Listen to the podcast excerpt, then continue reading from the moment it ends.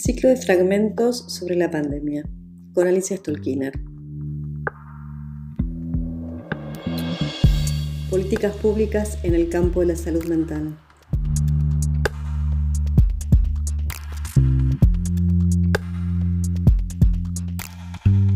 Entonces, eh, desde el punto de vista de la epidemiología o del sanitarismo, cuando hay que pensar políticas públicas aplicables a toda una población, en este caso además mundial, con todas las variables, las determinaciones, las particularidades, las singularidades que hay, pero hay que hacer indicaciones, ¿no? Y sobre todo desde, desde tu lugar como experta en el campo de la salud mental, asesorando a un presidente, tenés que decir, bueno, tenemos que priorizar esto este, este, nudo, este eje, esta posición, esta política. En el marco de todas esas tensiones y una situación tan compleja, eh, ¿qué es lo que eh, qué es lo primero que hay que ubicar ahí para poder entonces pensar una política pública posible? Y bueno, lo primero que hay que ubicar es una previsión de cómo puede manifestarse este tipo de problemática del campo de la salud mental, llamémosla así, las problemáticas de subjetivas, cómo pueden manifestarse prioritariamente en distintos momentos eh, y ponerlo sobre la mesa, porque esta toma de decisiones es una toma de decisiones. Eh, ahí sí yo diría en lo óptimo, si no, si no fuera que arrecen los tiempos, que además tienes los orcos pegados en la nuca tratando de que cualquier cosa que haga la van a transformar cómo uno piensa esto como el marco general para pensar después qué es lo que puede estar sucediendo en la subjetividad de la gente, para que de ahí se desprendan dos tipos de políticas públicas. Una es cómo se incorporan cuidados específicos en el campo de la salud mental que son indispensables. El problema de la muerte, el problema del acompañamiento, el problema de grupos, de la violencia, de la violencia, el problema de grupos que son particularmente vulnerables, qué tipo de servicios habría que prever e incorporar, etcétera, etcétera. Esta es una línea del campo de la salud mental. La otra línea es quizás pensar estas problemáticas subjetivas para aportar, para aportar a la comunicación. Ahora, yo no soy una experta en comunicación, Esto, yo creo que, que, ahí hay que pensar cómo se piensa interdisciplinariamente, porque además los epidemiólogos, la epidemiología tampoco es una ciencia exacta. La epidemiología es una ciencia social, es una ciencia social de fenómenos hipercomplejos, por cierto, pero tiene una rama que es prácticamente matemática en términos de calcular los riesgos de infección según el tipo de, según el tipo de población y el tipo de infección de lo cual se trata. Ahora, la epidemiología, en mucho, en situaciones como esta, depende de, cómo las personas toman, transitan y viven sus circunstancias. Puede haber alguna indicación que sea prácticamente como de sentido común, pero que hay que ponerla a la mesa. Yo recuerdo haber dicho en algún momento, cuando llegue la primavera, no nos vamos a parar. La gente se va a morir por salir al sol. Y otra parte de la asesoría es que pensar eh, cuidadosamente alrededor, ahí sí, de cómo se piensan tendencias que ya son de colectivos humanos, no de, sujetos singulares, pero que están configurados por singularidades, que a su vez esto abona en todo caso cómo se piensa la comunicación y también la toma de decisión.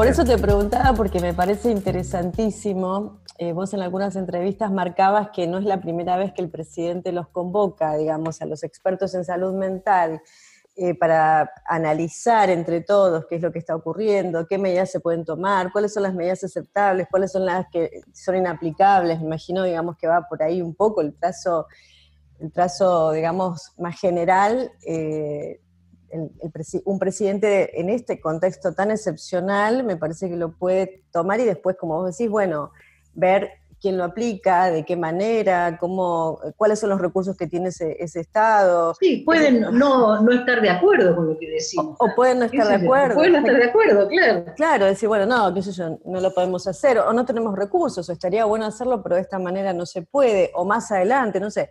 Lo que me parece interesante es esto que vos planteas, digamos, de cómo poder establecer un análisis, digamos, un marco general, un análisis y tener este, en consideración todas estas variables para, en función de eso, poder decir, bueno, ¿qué se prioriza?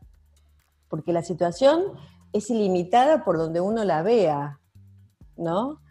Entonces, ¿qué se prioriza y este, cuáles son los, los ejes donde tenemos que hacer pie para poder dejar introducir verdaderamente algo este, de la salud mental. Esto que está tan en debate ahora incluso en esta tensión con las medidas que acaba de, digamos, este, hacer públicas el gobierno de la Ciudad de Buenos Aires con respecto a los chicos, donde el tema de la salud mental de los niños aparece en primer lugar, ¿no? Y el jefe de la ciudad este, dijo el otro día, bueno, todos los expertos en el tema de infancia me indican que los niños eh, tienen que volver de alguna manera a ese espacio social de la escuela. Em, esto está cruzado, bueno, por un montón de otras cuestiones, como vos mencionabas antes, tensiones, posiciones políticas, sabemos de qué... A ver, ese es un principio general que ¿quién le va a decir que no? Exacto. si me lo preguntan a mí, o sea, yo vengo diciendo lo mismo, los niños y los adolescentes están privados del ámbito de la institución central, la escuela, etcétera, etcétera. Exactamente, claro. Ahora, punto... a Israel qué le pasó cuando abrió las escuelas. Ya las tuvo que cerrar de nuevo. Claro. En España, un movimiento de padres que no querían que sus hijos vayan a la escuela porque tenían miedo que todavía se difundiera el virus, y entonces el Estado decidió tomar una medida a la española, multa para los padres que no manden los hijos a la escuela tenemos que tener en agenda la posibilidad de la vuelta de los niños a la escuela y de los adolescentes, y tenemos que pensarlo previamente de manera muy cuidadosa. Ahora, después de eso, hay un cálculo, por ejemplo, matemático que se hace de cantidad de gente circulando y circulación del virus, que es epidemiología dura, digamos, y, eso no depende de mí. Claro, claro. Yo creo que la gente tiene que tener presente que si sacan los chicos y vuelven a la escuela, alguien va a morir por ello. Lo tenemos que tener presente. Yo el otro día puse un texto y dije, mira, la cosa es así, si todos los que dicen que mueran todos los que tienen que morir, lo tuvieran que decir en primera persona, que muramos todos los que tenemos que morir, estaríamos en otro escenario. Ahí está lo de la negación. Pero el que dice que mueran todos los que tienen que morir, está hablando en realidad de otro, de un otro abstracto. a mí me hace acordar mucho a ese, dicho argentino horrible que es, habría que matarlos a todos. Y entonces ese que mueran todos los que tienen que morir, que fue el soporte prácticamente, que además mucha gente piensa ya de una vez. O sea, cosas, cosas que circulan. Mucha gente piensa que si murieron los que estaban en un geriátrico, bueno, al fin y al cabo, son vidas que no merecen Se iban a morir. Iban a morir. Eh, segundo, mucha gente piensa que si mueren los enfermos, también. Y los pobres, hay muchos que también lo piensan. Entonces, eh, esto convoca eso, que mueran todos los que tienen que morir, es eh, el que lo enuncia de esa manera, sea quien sea, es una persona que cree que está por fuera del riesgo. Hasta que en una de esas se encuentra en la situación, ¿o no? Yo tengo la sospecha eh, de, que, de que buena parte de la población eh, tiene, y practica, tiene prácticas de cuidado. Pero, pero yo, yo lo que veo en, en Buenos Aires y Cava, acá hay que decir otra cosa entre otras cosas, lo que mostró la pandemia es la diversidad. Que, lo que, que, hablar de unidad, hablar de que somos, es un somos que no se sabe qué incluye y qué es lo que queda afuera. Entonces los medios de comunicación instalaron la pandemia en todo el país, pero había zonas del país donde todavía faltaba un mes, dos meses o tres para que llegara, sobre todo porque, por suerte, como se aplicaron las medidas tempranamente, no, no había enfermedad. Y la gente empezó a vivir la situación, caso Rosario. Rosario hasta hace poco tiempo era el modelo, era Rosario porque tiene un sistema de salud con atención primaria, etcétera, etcétera, tenía, tenía con... Ahora, eso de ser el modelo aflojó todo. Mm. Pero ahí casi te diría no por negación, sino porque hay una confluencia entre algunas políticas, situaciones, etcétera, y la, evidencia para la gente de que, es esto de lo cual nos hablan si acá no hay nadie enfermo. Mm. Es como si sucediera en China, más o menos. Claro, sí. Pero, como, como, pero resulta que acá, cuando vos prendés la televisión en Ushuaia, te dice que la temperatura actual son 23 grados, porque es la temperatura de Buenos Aires.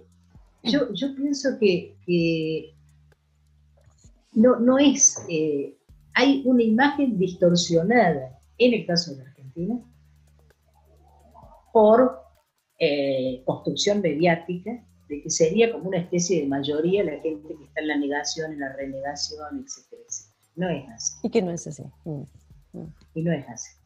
Yo creo que no es así. La mayoría de la gente quiere y trata de mantener determinados cuidados. Después se le cruzan pequeñas negaciones, tipo, bueno, ¿cómo me va a contagiar mi sobrina así chiquita?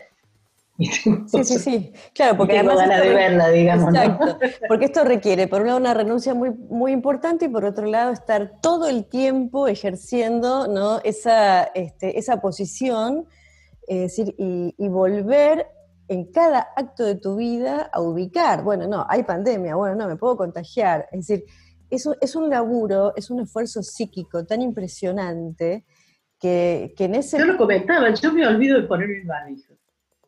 Y sí. Y vivo en una casa, porque lo comenté en un programa de radio, ¿viste? yo me olvido de ponerme el barbijo, Totalmente. lo cuenta media cuadra, ¿viste? digo, ya veo que sale el asesor del presidente y barbijo en la casa. Renegación o la negación como naturalización del riesgo. Políticas públicas en el campo de la salud mental.